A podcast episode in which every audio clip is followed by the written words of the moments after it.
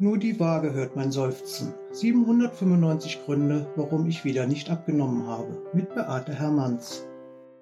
Hallo alle miteinander. Heute eine neue Folge von Nur die Waage hört mein Seufzen.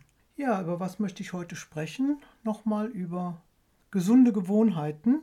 Wir sind jetzt quasi in der dritten Folge, wo es um Routinen und Gewohnheiten geht. Und weil da Rückfragen gekommen sind, habe ich mir gedacht, ich mache auch in meinen Arbeitskreisen nochmal was zum Thema Gewohnheiten und da bin ich dann auf die Idee verfallen, das Augenmerk mal mehr auf positive Dinge zu legen. Es ist ja häufig so, wenn man versucht, was Neues zu installieren, dann wird immer nur geschaut, was kann ich noch nicht oder was kann ich noch nicht so gut oder wo habe ich noch Defizite. Und dann kriegt man schnell das Gefühl, ja, dass man einfach nicht gut ist an bestimmten Stellen, ne? sei es mit den Ernährungsgewohnheiten und mit den Essentscheidungen und so. Und deshalb bin ich der Meinung, man sollte wirklich mal schauen, damit man mal realistisch auch entscheiden kann, wo es schon Veränderungen oder Verbesserungen gegeben hat, einfach mal aufzuschreiben, was habe ich denn für gesunde Gewohnheiten schon neu etabliert oder habe ich generell schon immer gehabt, ne? dass man das einfach mal aus dieser positiven Sichtweise sieht. Und im Arbeitskreis habe ich das so gemacht, dass ich eine ja, gesunde Gewohnheitenliste gemacht habe, wo ich dann von mir gesprochen habe, wo ich also dann meine gesunden Gewohnheiten mal so notiert habe, die ich wichtig finde, die ich auch so täglich umsetze. Einfach um da mal Beispiel zu geben, auch für die Teilnehmer, damit die überhaupt so eine Idee kriegen, ja, was fällt denn alles zu gesunden Gewohnheiten? Weil, wenn ich schon mal so Übungsblätter mache mit meinen Arbeitskreisteilnehmern, dann ist manchmal so, keine Idee da. Da muss ich sehr viel erklären. Und da habe ich gedacht, wenn ich mit meiner Liste so anfange, dann habe ich dann von 1 bis 14 nochmal durchnummeriert, damit die Teilnehmer nochmal selber für sich dann gucken können. Und ich habe dann alles Mögliche aufgeschrieben. Und ich hatte unter anderem an letzter Position Lächeln stehen. Lächeln? Da war natürlich direkt die Frage, äh, Beate, Lächeln? Wieso ist das denn eine gesunde Gewohnheit? Ja, wieso ist das eine gesunde Gewohnheit? Das kann ich erklären. Wenn ich lächel und positiv in meinen Tag zum Beispiel gehe und auch so auf meine Mitmenschen wirke, mit einem freundlichen Lächeln Guten Morgen sage, dann ist es ganz oft so, dass das Gegenüber gar nicht anders kann, wie auch lächeln. Das hat was mit unseren Spiegelneuronen zu tun. Also ich habe es ganz selten nur erlebt, dass jemand, der angelächelt wird, dann weiterhin griesgrämig, muffelig da vor sich hinläuft. Das hat sofort auch eine Gegenreaktion bei den Mitmenschen. Und wenn ich gut drauf bin, wenn ich mich gut fühle, dann agiere ich so und dann treffe ich auch bessere Entscheidungen. Weil jemand, der vielleicht ein Stressesser ist oder aus Kummer gerne mal zum Essen greift, wenn der sich in eine bessere Stimmung bringt, das heißt weniger Kummer, weniger Stress und weniger vielleicht Verzweiflung verspürt, dann trifft er natürlich auch andere Essentscheidungen. Also jemand, der besser drauf ist, positiver gestimmt ist, fröhlich durch die Welt geht, der muss nicht zu diesem Hilfsmittel zur Stimmungsaufhellung greifen, die da Essen lautet.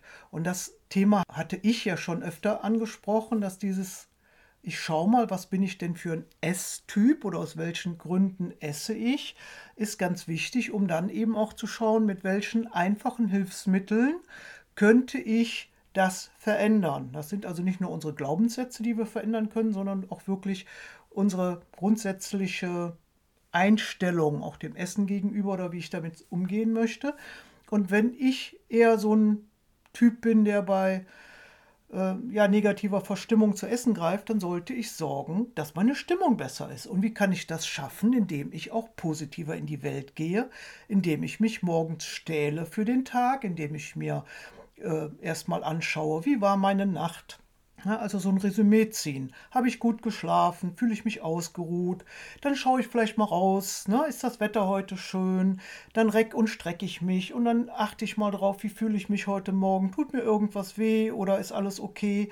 Na, dann kann ich vielleicht auch schon mal so einen Ausblick gedanklich auf den Tag machen. Was habe ich heute vor? Vielleicht habe ich was Tolles vor, was Schönes, bin vielleicht verabredet mit einer Freundin Oder ich muss heute nur einen halben Tag arbeiten, das erfreut mich schon. Oder ich habe sonst irgendwas Tolles vor.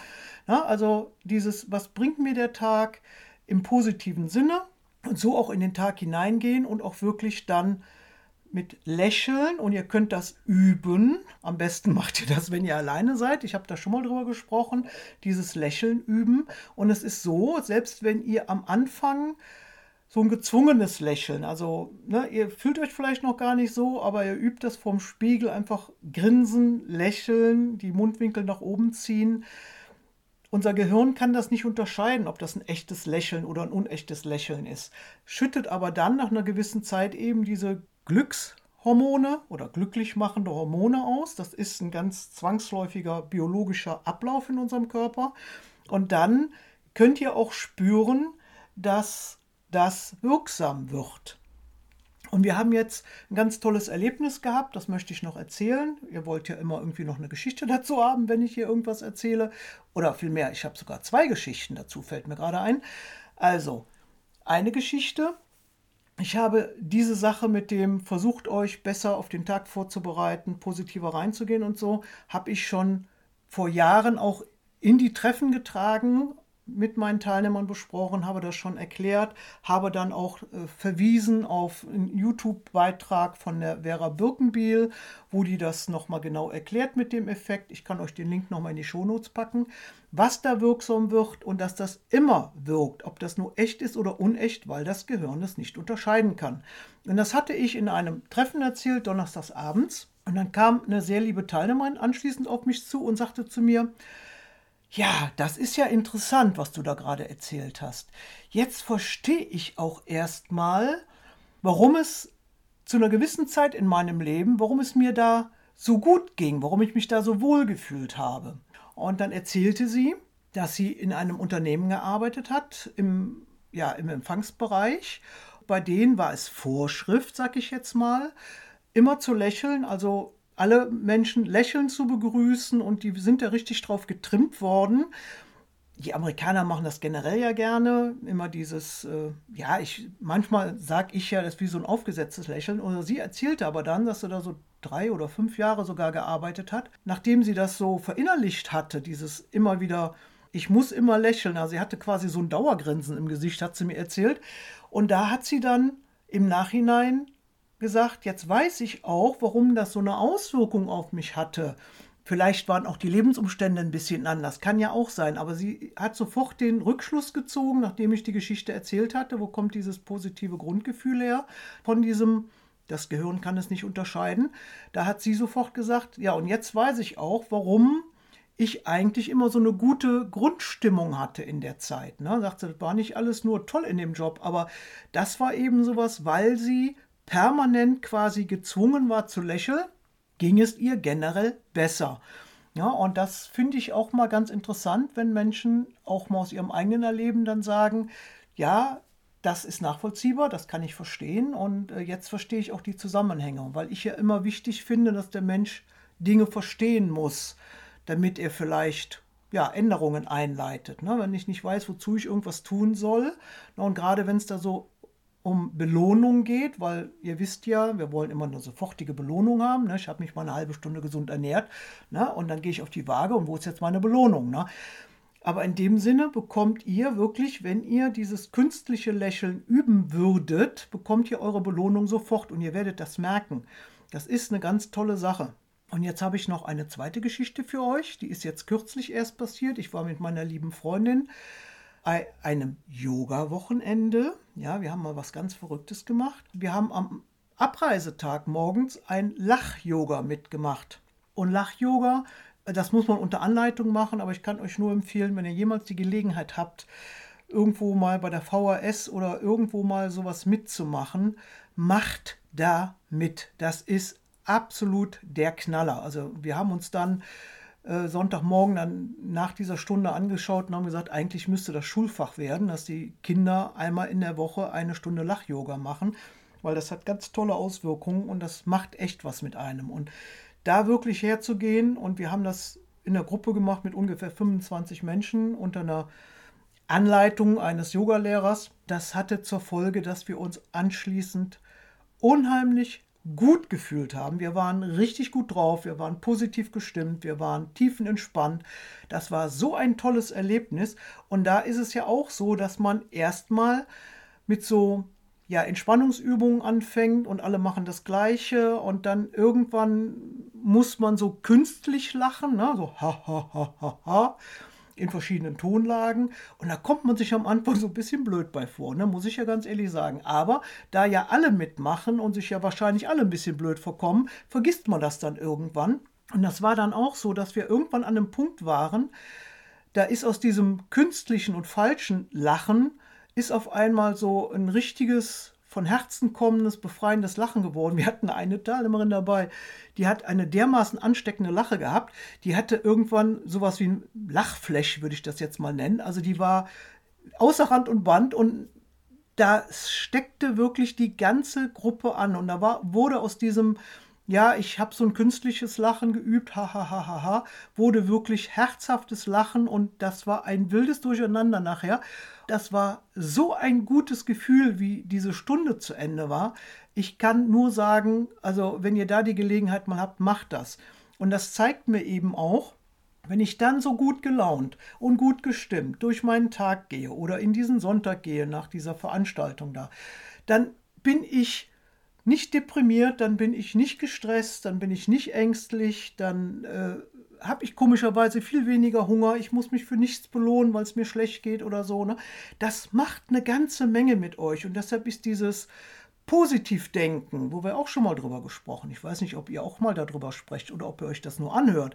Na, aber diese positive Grundhaltung dem Leben gegenüber, wenn ihr das noch nicht habt, dann könnt ihr das üben nicht immer nur gucken auf Defizite, was kann ich noch nicht. Und deshalb habe ich ja auch bei der gesunden Gewohnheitenliste gesagt, lasst uns doch mal mit dem anfangen, als Beispiel auch, was so ganz normal am Tag passieren kann, nicht immer so ganz verrückte und schwierige Sachen, sondern ne, da stehen dann eben auch so Sachen wie Lächeln drauf oder genug trinken oder sowas, ne? einfach mal als Anregung und nicht immer nur, ja, was muss ich noch verändern, was muss ich noch besser machen, damit ich vielleicht besser abnehme, damit ich vielleicht schlanker bin, damit ich weiß ich nicht was.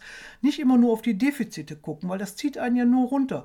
Das ist ja, wenn ich bei 0 oder noch bei minus 10 anfangen muss, um mir eine neue Fähigkeit oder Kenntnis anzueignen, dann ist das sehr frustrierend, weil das ein sehr, sehr weiter Weg ist. Warum fange ich nicht mit etwas an, was ich schon vielleicht ganz gut kann oder was ich überhaupt schon mal mit, wo ich überhaupt schon mal mit angefangen habe.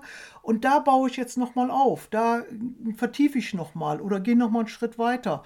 Na, und deshalb diese gesunden Gewohnheiten, die ich schon habe. Und wenn ihr nicht wisst, ob eure Gewohnheiten, die ihr habt, gesund oder ungesund oder gut oder schlecht, wobei ich die Einteilung ja nicht so gerne mag.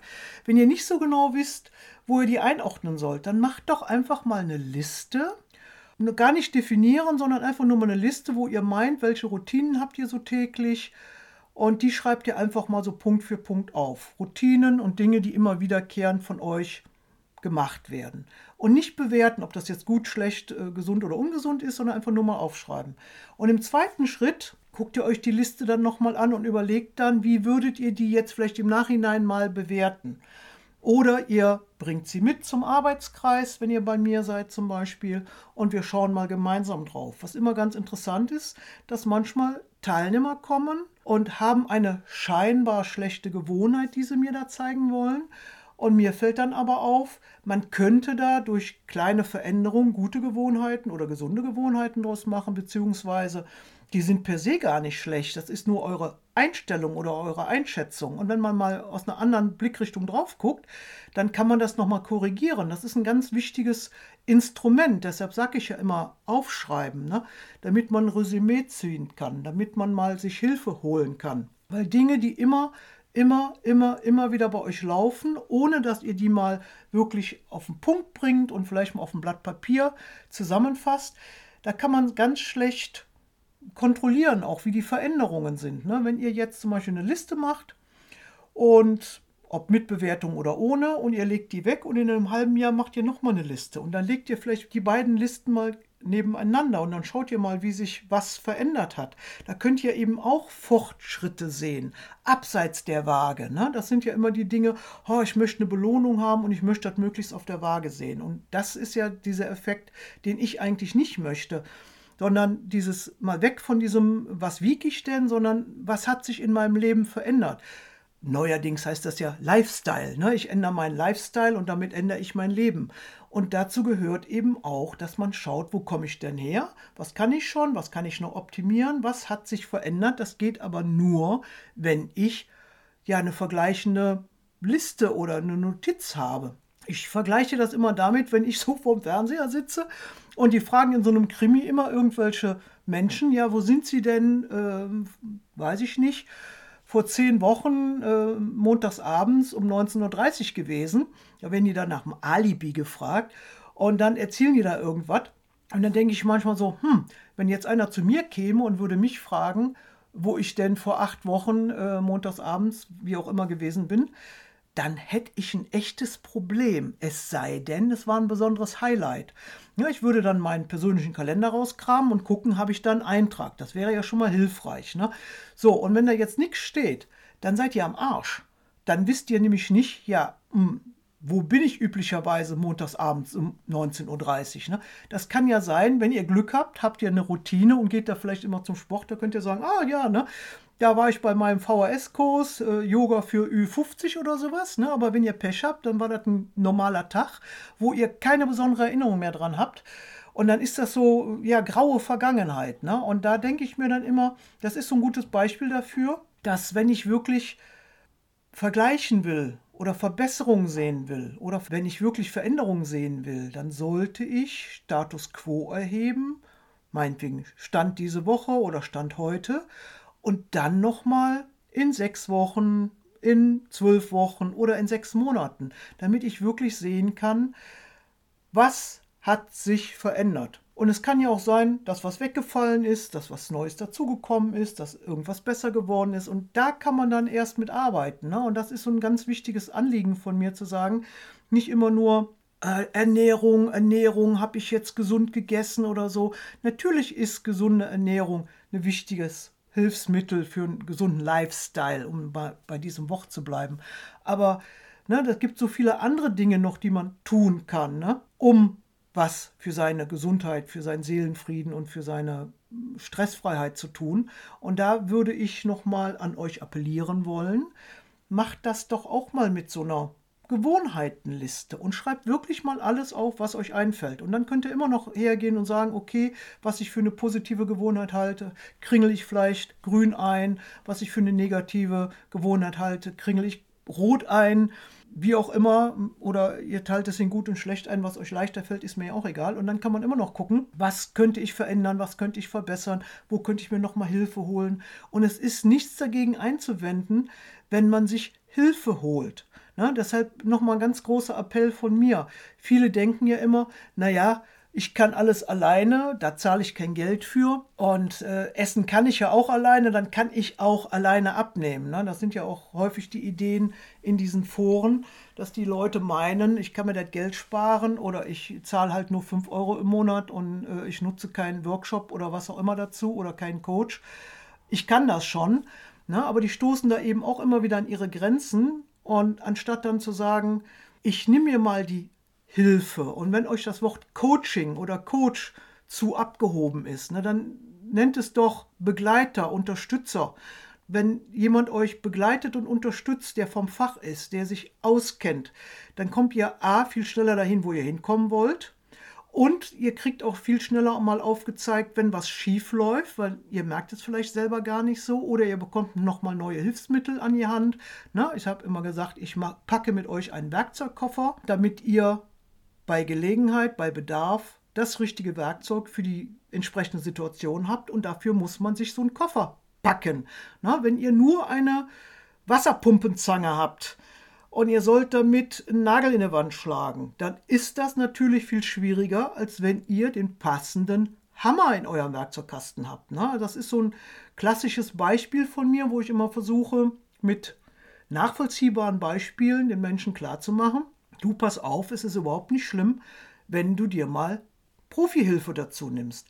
Und man nimmt die Unterstützung und die Begleitung so lange, bis man meint, dass man es alleine kann. Dann kann man erstmal gucken, ne, wie hat sich das gesetzt, wie komme ich alleine klar. Und wenn das nicht so gut klappt, wie ich vielleicht gedacht habe, und ich merke nach, keine Ahnung, zwölf Wochen oder was auch immer, ich bin noch nicht so zufrieden mit dem oder ich habe da noch Defizite, dann ist das überhaupt kein Problem, nochmal zu sagen, du pass mal auf, ich komme nochmal wieder. Ich war zwar schon mal da und wir haben ja auch schon mal einiges besprochen, aber kannst du mich noch mal eine Zeit lang unterstützen und begleiten? Das wäre erwachsen und es ist keine Schande, wenn man Unterstützung braucht. Na, also nicht, dass ihr denkt, ihr müsst immer alles alleine machen. Ja, man kann es natürlich versuchen, aber wenn ihr da an eure Grenzen stoßt, holt euch Unterstützung. Ja, das soll es dann für heute gewesen sein. Nochmal gesunde Gewohnheiten, warum, weshalb und eben auch nochmal erklärt, warum Lächeln in meinen Augen eine gesunde Gewohnheit ist, die eben auch hilft und unterstützt bei den richtigen Essentscheidungen, beim Gewicht halten oder beim Gewicht abnehmen und ihr könnt ja einfach mal drüber nachdenken, wie ihr das so handhaben wollt in Zukunft oder was ihr so für ein Typ seid. Ich möchte euch noch einen schönen Satz von meiner Oma mitgeben, weshalb das auch so toll funktioniert mit den Mitmenschen. Wie man es in den Wald hineinruft, so schallt es heraus, hat die Oma immer gesagt. Ne? Also wenn ihr lächelt und lächelnd in die Welt geht, dann lächelt die Welt auch zurück. Und das kann ich euch nur empfehlen. Das macht viel schönere Tage, gute Laune und lächeln und freundlich sein. Dann klappt es auch mit der Umwelt und mit den Mitmenschen und natürlich auch mit dem Essen. In diesem Sinne wünsche ich euch eine freundliche, angenehme Woche oder zwei Wochen. Bis zum nächsten Mal. Tschüss.